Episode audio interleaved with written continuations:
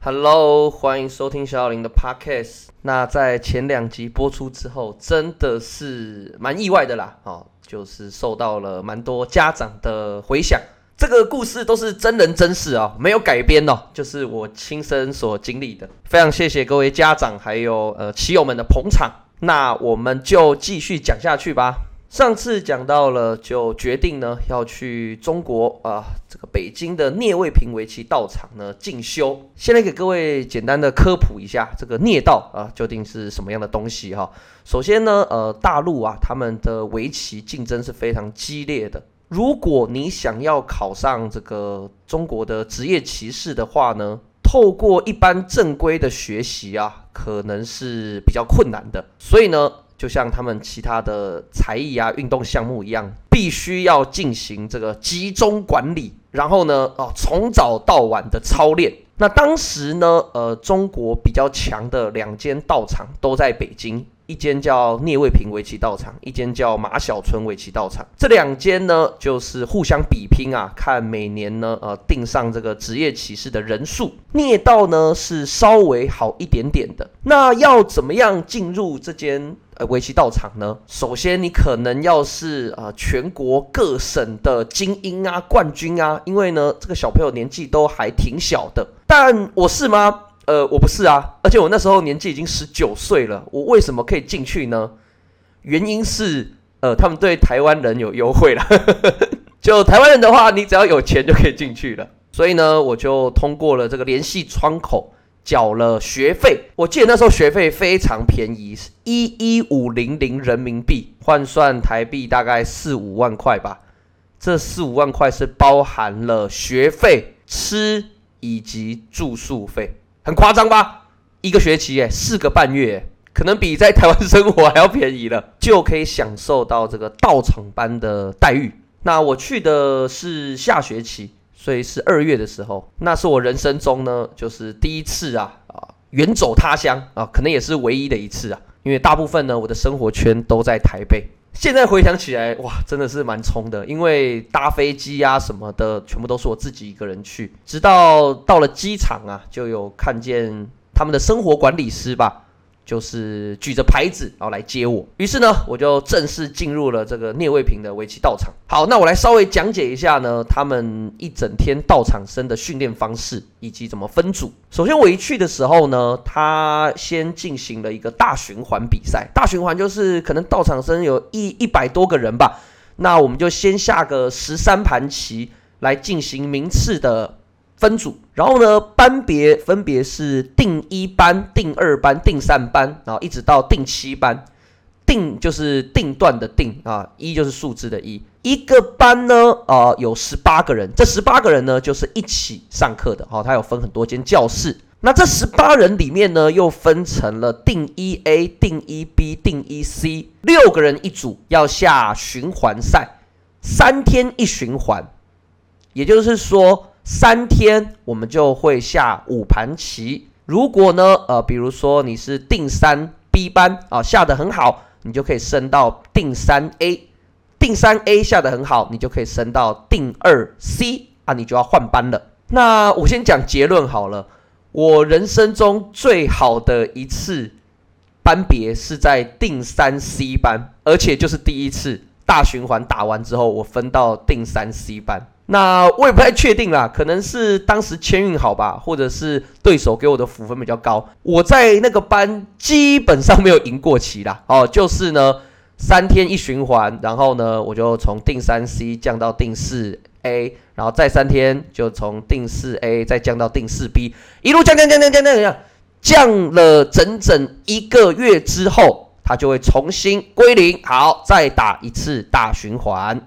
当时我平均的水准大概是定五吧，就是那种倒数的末班车。那稍微来讲一下他们的训练作息好了。我记得每天早上六点要起床，我们是住在一个小学旁边吧，我印象中，所以每天起来我们就要到旁边的国小啊进行晨跑啊，跑半个小时。六点半呢啊吃早餐哦，聂道有附设这个食堂。吃完之后大概是七点哦，梳洗一下呢，应该是八点左右呢，我们要进到教室来进行早自习。那老师呢会在前面的黑板上面呢摆出四道题啊，然后我们就要把它。摆出来开始做，当然你也可以自己排棋谱啊，做什么的都可以。然后大概是九点半到十点的时候，我们要进行第一轮的循环赛。下完之后，你就可以复盘记谱，然后准备吃饭了。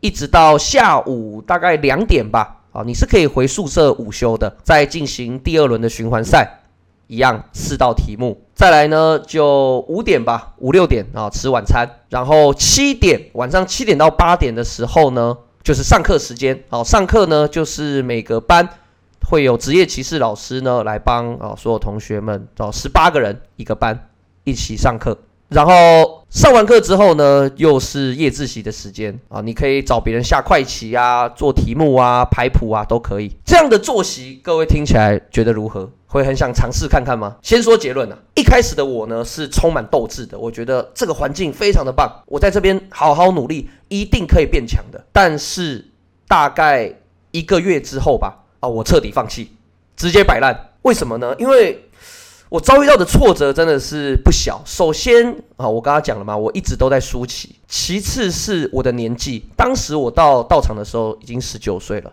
你知道十九岁是什么概念吗？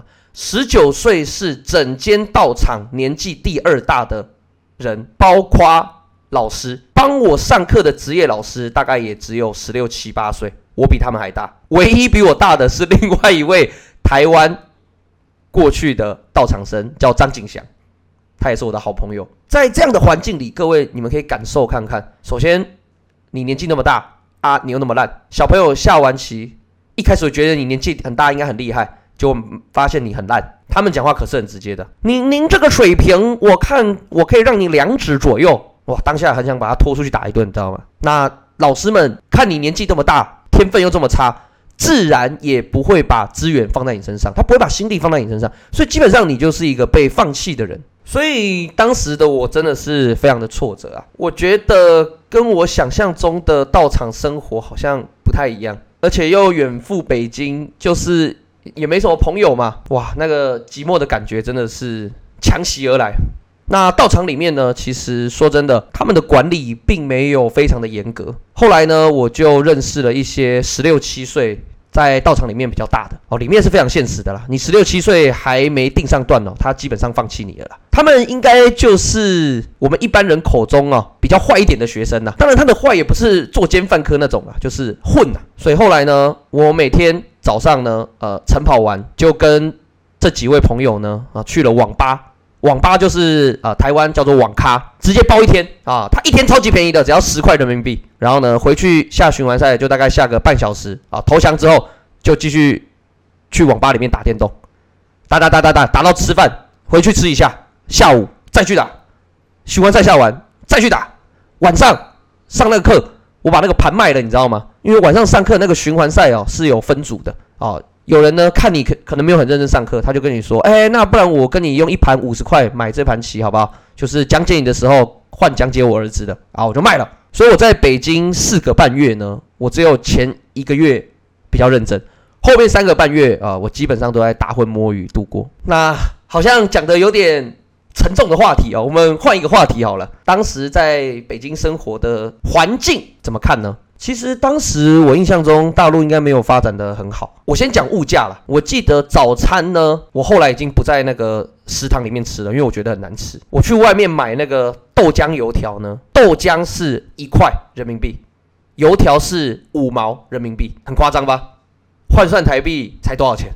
五块十块不到。然后比如说他们一碗呃。牛肉饭或者排骨饭大概都是十二三块人民币，然后当时呢，我妈就打了两千块给我，你知道吗？你在台湾待久了，你会觉得两千这个数字好像很小，对不对？其实它已经是八九千块了。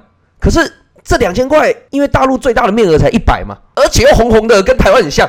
所以，我都一直把它当成那个台币在花，你知道吗？而且他们东西说真的很便宜，所以我跟朋友后来去外面吃饭，啊，全部都我请客，因为我听一听，哎，可能才三四百块啊，三四百而已嘛，那我出嘛。然后呢，每天下课的那个运动时间呢，旁边有一间小店，杂货店，小朋友呢都点那个五毛钱的那个冰棍啊，大陆叫那个冰棒叫冰棍，我都点那个最贵的，整间杂货店最贵的那个冰淇淋，叫做可爱多吧，我有点忘记了，反正封面呢是林俊杰代言的，但我也不太确定到底是不是真的林俊杰代言的，因为有一次我在那个杂货店里面呢看到那个雪碧，雪碧头像是周杰伦代言的，但是我喝完之后发现怎么味道怪怪的，我仔细一看。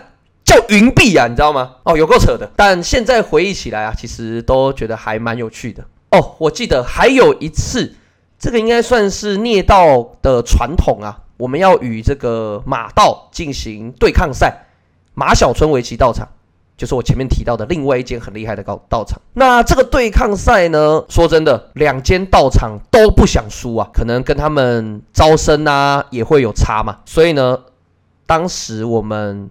我记得是搭车过去马道，一样早上下午各下一盘。老师们说：“来，各位，今天这两盘棋绝对不准输。两胜的人，我给你们打车回去，好，就是搭计程车回去；一胜的人，给你们搭公交车回去；两败的人，给我走回去。”哎，你知道那个聂道跟马道那个距离啊，少说两三个小时起跳，很夸张。那各位可以猜猜看，我最后的结果，当然是不负众望的。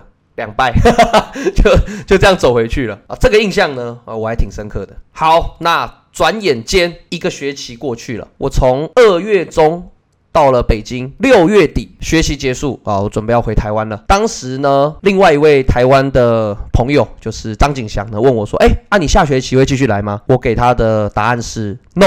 我跟他说：“呃，我不太想下棋了，我想要放弃了。我觉得围棋可能。”不适合我，就这样呢，回到了台湾。说真的，说这句话不是节目效果，是我真的想放弃了。那至于为什么最后还是走上围棋这条路呢？今天讲的好像蛮多的，我们就明天再见吧，好不好？各位记得来收听老师的 podcast。那现在好像也可以订阅了啊，如果看到订阅键的话，帮我订阅一下，好不好？感谢。